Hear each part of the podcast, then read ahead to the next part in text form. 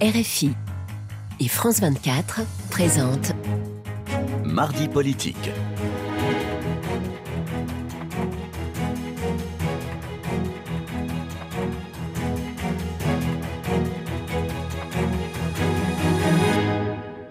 C'est l'heure de Mardi Politique sur France 24 RFI. Bonsoir Frédéric Rivière. Bonsoir bonsoir à tous. Et ensemble, nous recevons Gilles Platré. Vous êtes président, vice-président des Républicains et maire de Chalon-sur-Saône. Bonsoir et Bonsoir. merci d'avoir accepté notre, notre invitation. Alors, une pluie de 49.3 sur l'Assemblée euh, nationale et ces répliques, les motions de, de censure, finalement, c'est grâce aux, aux Républicains que le gouvernement ne tombe pas?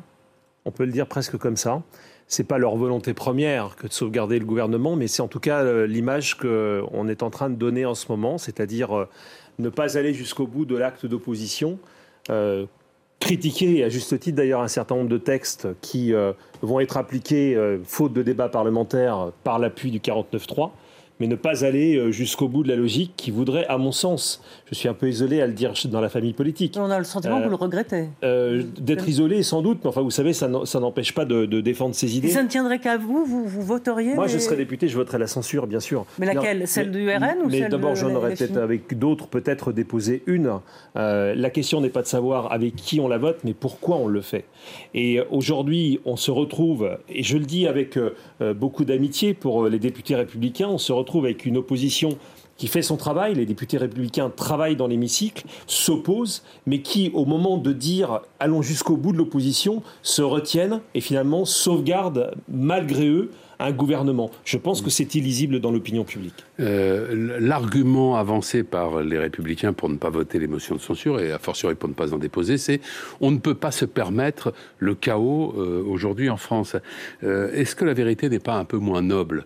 Est-ce que les républicains ne craignent pas tout simplement, en cas de nouvelle élection législative, d'avoir un groupe encore beaucoup moins important que ce qu'il est actuellement, c'est-à-dire à peu près une soixantaine, Soixantaine, 62 aujourd'hui. Avec trois apparentés C'est exactement, apparentés. vous avez raison. C'est possible que cela les retienne, mais la vérité, c'est que la politique, ça n'est pas ça. Euh, si on croit véritablement que ce gouvernement Malheureusement, fait... c'est aussi ça. Non, mais je, je l'entends parfaitement. Mais vous vous, vous souvenez, euh, quand on se replace avant les dernières élections législatives, on nous avait dit vous allez finir à 20 députés dans l'hémicycle. Mm. Il y en a une soixantaine aujourd'hui. Donc je pense qu'à un moment donné, il faut aussi prendre ses responsabilités. Le gouvernement euh, fait, fait mine de les prendre avec le 49-3, mais il sait que derrière, il n'aura pas une majorité contre lui, alors qu'il est minoritaire dans l'Assemblée. Moi, je ne me place pas sur ce plan-là. J'entends les risques qu'il y aurait à retourner dans les électeurs. Je refuse cette idée du chaos. Il y a un processus constitutionnel. Le 49.3 est bordé par la Constitution, la motion de censure est bordée par la Constitution. Si le gouvernement est renversé, le président a le choix, il nomme un nouveau gouvernement et il peut demander, c'est ce qui s'était passé en 62 avec le général de Gaulle, il peut demander aux électeurs de, et c'est ce qu'a d'ailleurs a dit Emmanuel Macron, si je l'ai bien écouté, euh, de se reprononcer. Je pense qu'on ne pourra pas rester dans la situation où on est jusqu'à la fin de ce quinquennat. On ne peut pas être quatre ans que et c'est intenable mais c'est surtout intenable pour le pays, c'est-à-dire que on va avoir. Oui, mais ce sont les résultats des législatives. Mais les législatives ont effectivement. Oui, alors, mais justement, est-ce qu'on y est vraiment conforme quand on voit que la composition de l'Assemblée nationale, c'est 60% de députés qui sont opposés au président de la République et que malgré cela, un gouvernement peut se maintenir, c'est-à-dire un gouvernement minoritaire se maintient face à 60% de l'Assemblée qui lui est opposée. Ce qui m'inquiète dans cette affaire, c'est pas que les uns et les autres puissent éventuellement se dire je risque de ne pas être réélu si je vote la censure, si je, si je retourne finalement, si je précipite la dissolution. C'est que pendant 4 ans et demi, les grandes réformes ne se dans feront ce cas-là, pas. c'est la Constitution, c'est la Ve République que vous défendiez il y a une minute que vous mettez en cause. Mais en pas du tout. ça. Pourquoi? Mais, mais la En Cinquième disant, est-ce qu'il peut se maintenir alors qu'en effet, il a la légitimité des urnes? Non, je, je vous dis que le gouvernement Oui. est minoritaire à l'Assemblée nationale. Et que cette situation, aussi fortement, même du temps de Rocard, Ah, il y avait quand une vous dites minorité. qu'il est minoritaire, il n'est pas tout à fait Si, il minoritaire. Non, il n'est pas minoritaire, il n'a pas de majorité, mais Voilà. il n'y a pas de majorité alternative. il est minoritaire face aux oppositions. Mais Oui, mais les oppositions, ce sont les oppositions, comme vous le Mais dites. il n'y a jamais- alors, ça n'est pas face à l'opposition. c'est possible, mais et vous- enfin, ça n'existe pas. Un régime politique où il y aurait une seule opposition monobloc, ça, ça n'existe pas. Je dis simplement que la Constitution prévoit cette situation-là. Mm. Et que mon souci majeur n'est pas de savoir si les uns et les autres trouveraient un siège, c'est de savoir si oui ou non on peut encore, dans notre pays, dans l'état de décrépitude dans lequel nous sommes en train de plonger, nous passer des réformes essentielles pour agir sur le destin de la France. Mais Or, par exemple, pendant oui, quatre ans alors- et demi, rien ne se passera. On aura ce jeu qui est un jeu stérile où finalement on fait semblant d'être contre et on laisse passer. Mais tout ça est un jeu de dupes. En réalité, les Français d'ailleurs l'ont bien compris aujourd'hui. La situation est bloquée à mon sens. Il n'y a pas 36 solutions pour la débloquer. Il faut précipiter le cours du destin et donc pousser le président à la dissolution pour que les urnes se prononcent. Il y a le seul souverain dans ce pays, Oui, mais le vous avez peuple. vu les résultats d'un- sondage aujourd'hui. Finalement, les deux, les, les deux personnages qui restent euh, en, lice seraient Emmanuel Macron. Bon, Emmanuel Macron, il n'y aura pas de, deuxième, de troisième élection, mais c'est Emmanuel Macron, Marine Le Pen. Donc, au risque de renforcer Marine Le Pen et vous euh, d'avoir moins de députés, on sait que euh, Jean-Luc Mélenchon est aussi, enfin. La figure Mélenchon est en train de- de- de- de- d'un peu couler euh, et que euh, la, la- la NUP ne fait pas non plus des merveilles à l'Assemblée nationale. Non, mais Donc, c'est- euh, je l'entends. J'ai vu le sondage que vous dites qui est paru dimanche dans le JDD et qui nous donnait finalement la configuration si on devait revoter pour l'élection présidentielle. S'il y a dissolution, on laisse de côté l'élection présidentielle. Ce qui est en jeu, ce sont de nouvelles élections législatives. Euh, je crois très sincèrement que euh, quand on est démocrate, on respecte le jugement du peuple souverain. Moi, je, je vous dis simplement que la situation Oui. telle qu'elle est aujourd'hui est une situation de blocage où les grandes réformes dont le pays a besoin ne se feront pas. Et c'est pour ça qu'il n'y a pas 36 solutions. À mon Bah, sens, il y a une celle de la, celle de, celle- la, la- la réforme des retraites, vous allez. euh, Bah, on verra dans quelles conditions. Écoutez, j'ai cru comprendre qu'au sein même du groupe des Républicains, les choses étaient beaucoup moins simples et qu'il n'y aurait pas forcément une seule attitude. On va attendre de voir que le texte arrive. J'espère d'ailleurs dans de bonnes conditions pour que le débat soit assuré. Mais la seule alternative à laquelle nous sommes réduits aujourd'hui, c'est soit faire tomber le gouvernement pour précipiter les élections, soit alors, c'est ce que j'ai dit dans une interview récente au Figaro, qu'il y ait un véritable accord pour que les républicains rentrent, c'est pas ma préférence, je le dis très, très nettement, mais rentrent dans une coalition gouvernementale en imposant les thèmes de réforme dont le pays a besoin. Il n'y a pas 36 solutions à mon sens. C'est soit l'un, soit l'autre. Emmanuel Macron devienne vraiment de droite, c'est ça que vous dites Bah, c'est ce que Nicolas Sarkozy lui demandait de faire dans le même journal du dimanche euh, récemment paru, en disant finalement écoutez le pays, le pays est très largement beaucoup plus à droite que vous. Moi je veux bien qu'on nous dise ce qu'on veut. Emmanuel Macron a depuis le départ des gouvernements dont la ligne politique est de donc vous êtes centre-gauche. d'accord avec Nicolas Sarkozy? Sur, je, je dis qu'il expose une, une option possible et que la deuxième, c'est le Oui, mais renversement c'est du contradictoire gouvernement. avec ce que vous venez de Non, dire pas en du disant tout. que vous ne vouliez pas soutenir le gouvernement. Non, non, pas du tout. Soit Je- je on inf- pas, ouais. Alors, je- j'essaye juste en quelques secondes de vous expliquer. Soit Nicolas Sarkozy a raison, c'est-à-dire il faut un accord imposé à Emmanuel Macron sur un certain nombre de thèmes politiques sur lesquels nous n'entendons pas déroger. C'est-à-dire la résolution d'une manière beaucoup plus énergique de la crise migratoire. Euh, une politique énergétique qui soit vraiment souveraine. Une- un rapport à l'Europe qui soit beaucoup moins béat, notamment vis-à-vis de la présidente de la Commission européenne. Une politique de sécurité renforcée, une lutte contre l'islamisme qui n'a pas vraiment commencé dans ce pays et pour laquelle nous avons des solutions. Nous mettons ceci sur la table. C'est pas, pas le programme du Rassemblement Bah, écoutez, national alors ça, je- moi j'ai oublié de, de, de m'inquiéter, euh, de savoir s'il y avait une proximité ou pas sur tel thème. Madame Le Pen gère sa boutique. Nous, nous avons des thèmes à défendre, peu importe s'il y a des proximités parfois. Ouais. Enfin, c'est vraiment, honnêtement, je vous le dis, c'est pas mon Au souci. fond, ce que vous demandez à Emmanuel Macron, c'est de, de mettre en œuvre le programme plus ou moins même de François Fillon. C'est Euh, une, c'est une espèce de cohabitation. mais enfin, Monsieur Macron n'a pas de majorité à l'Assemblée. Donc, où il accepte sur des thèmes qui sont les nôtres un accord de gouvernement, mais pas pour lui sauver la mise, pour mener une politique qui est différente de celle qu'il a menée depuis cinq ans. Soit il l'accepte, et dans ce cas-là, nous pouvons imaginer un accord de gouvernement, et donc, pour Ah, appliquer les s'il se plie à toutes vos exigences, c'est évidemment, oui, vous allez accepter. S'il met votre autrement. programme en œuvre, Mais nous, vous êtes répu- les républicains ne sont pas là pour sauver la mise de M. Macron. Les républicains sont là pour porter des thèmes qui ont été portés par eux, par les candidats quand même un- qui, sont les leurs dans si la vous campagne. permettez, c'est un peu gonflé quand même. Euh, Valérie Pécresse a fait moins de 5% à l'élection présidentielle.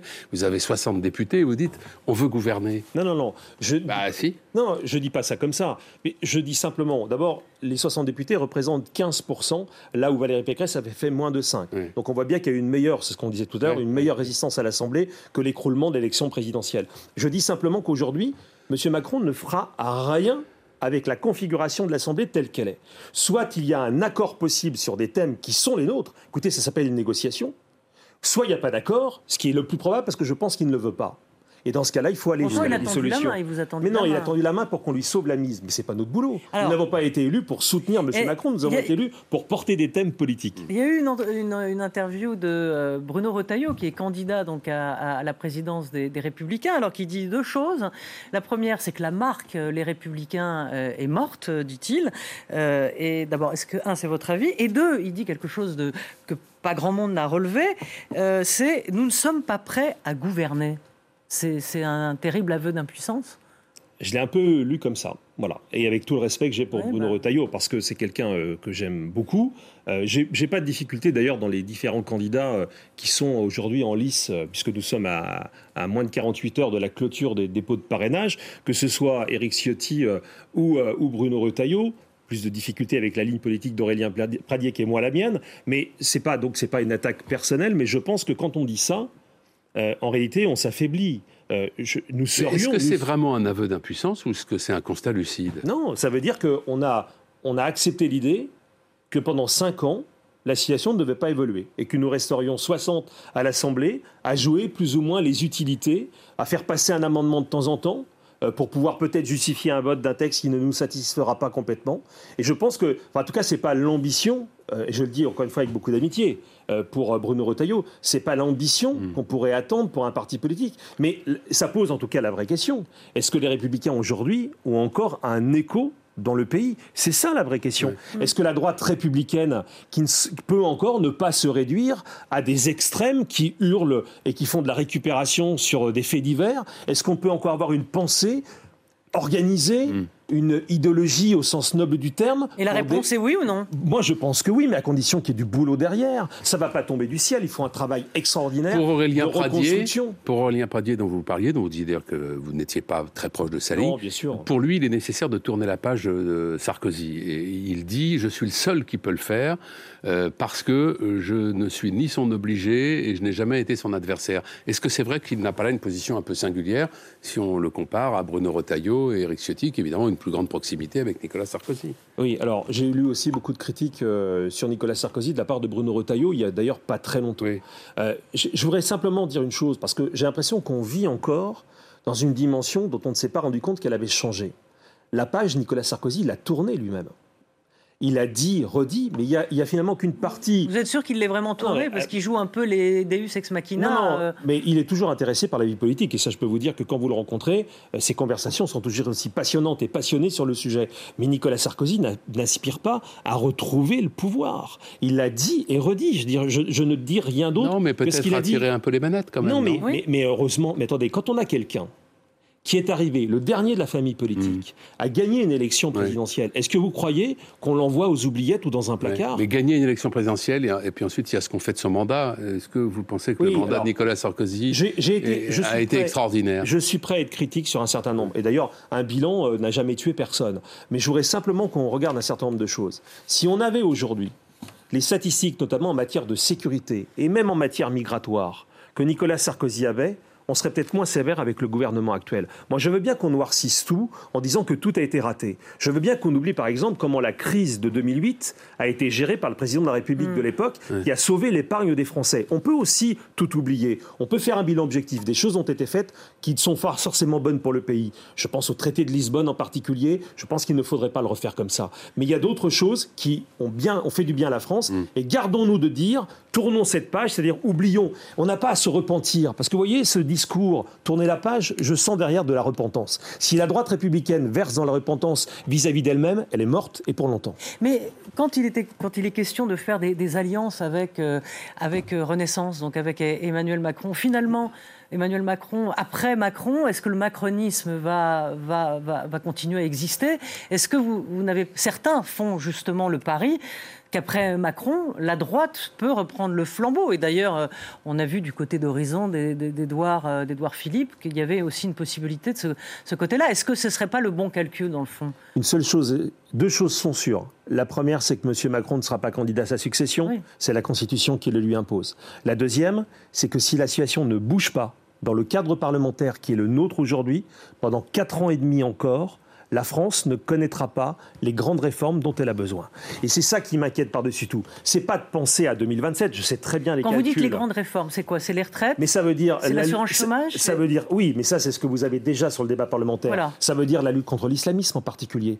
Je suis contraint de trouver qu'on est beaucoup trop mou en la matière et que sur le terrain, en réalité, les choses avancent d'une manière vertigineuse. C'est un élu local qui vous le dit. Donc on voit bien qu'il y a un certain nombre de thèmes qui ne sont pas abordés, qui ne le seront pas dans la configuration de l'Assemblée et qui sont en train de mettre petit à petit la France par terre. J'entends les calculs des uns et des autres. Je ne suis pas dupe de ce que certains essayent de se protéger pour apparaître comme des hommes neufs ou des femmes neuves en 2027. Mais la France ne peut pas souffrir d'attendre 4 ans et demi. C'est pour ça qu'il faut agir d'un côté ou de l'autre, mais rester dans la tranchée comme certains veulent le faire, c'est condamner la France à l'inaction. Elle ne peut pas se payer ce luxe aujourd'hui. Un, petit mot, euh, Gilles Platret, sur euh, l'actualité de ces, derniers jours. Euh, comment qualifiez-vous, pour votre part, ce qui s'est passé le week-end dernier à Sainte-Soline, dans les Deux-Sèvres, où il y a eu une très forte mobilisation accompagnée de violence euh, contre un projet de retenue d'eau pour permettre aux, aux agriculteurs d'irriguer leur culture?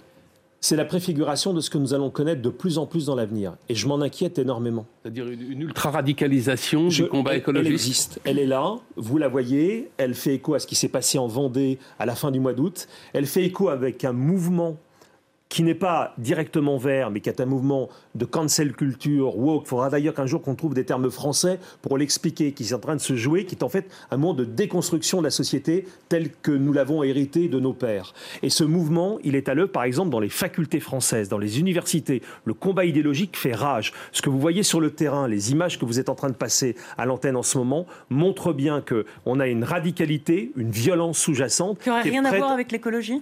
Ah mais c'est un mouvement complètement politique et il prend l'écologie comme point de départ, d'ailleurs sur de fausses raisons. On a un, rapport très clair du mois de juillet du Bureau de recherche géologique et minière qui nous montre bien que ces bassines n'auront aucun impact sur l'approvisionnement des nappes et qu'au contraire, ils, ils joueront un rôle positif dans la régulation hydrique, notamment du marais poitevin. Donc il n'y a aucune raison objective de s'opposer à ce projet. Mais ce qui est en train de se passer, c'est que l'ultra-gauche, qui veut détruire la société française telle que nous l'avons héritée, dont nous en avons hérité, est en train d'être sur le terrain. Vous la voyez ici à Sainte-Soline, vous la voyez dans les musées en train d'essayer d'abîmer. Vous nos mettez ça sur le même plan Mais, mais c'est Les le musées même et mouvement. les- les- Ce ouais. sont les gauchistes, anarchistes, appelez-les comme vous voulez, mais ils sont à l'œuvre, ils se sentent forts. Éco-terrorisme, comme dirait euh, Mais alors là, pour Gérald le coup, Darmanin Gérald Darmanin, je l'approuve complètement, et pourtant, je suis généralement très sévère avec lui. C'est le mot qui convient. Il n'y a pas de mort aujourd'hui, mais quand vous aurez un mort, quand vous voyez des gens qui se collent sur les routes pour bloquer les trafics, quand vous aurez des gens qui mourront dans un embouteillage provoqué par ça, alors là, on sera passé à une action beaucoup plus violente. Bon, vous n'aurez pas le temps de répondre, mais déconstruire, c'est aussi ce que propose Retailleau, déconstruire pour reconstruire. Moi, moi, je préfère assurer la continuité Voilà. française. merci, merci Gilles Platret. Merci beaucoup, merci, Merci à euh, merci à tous et on se retrouve euh, très vite.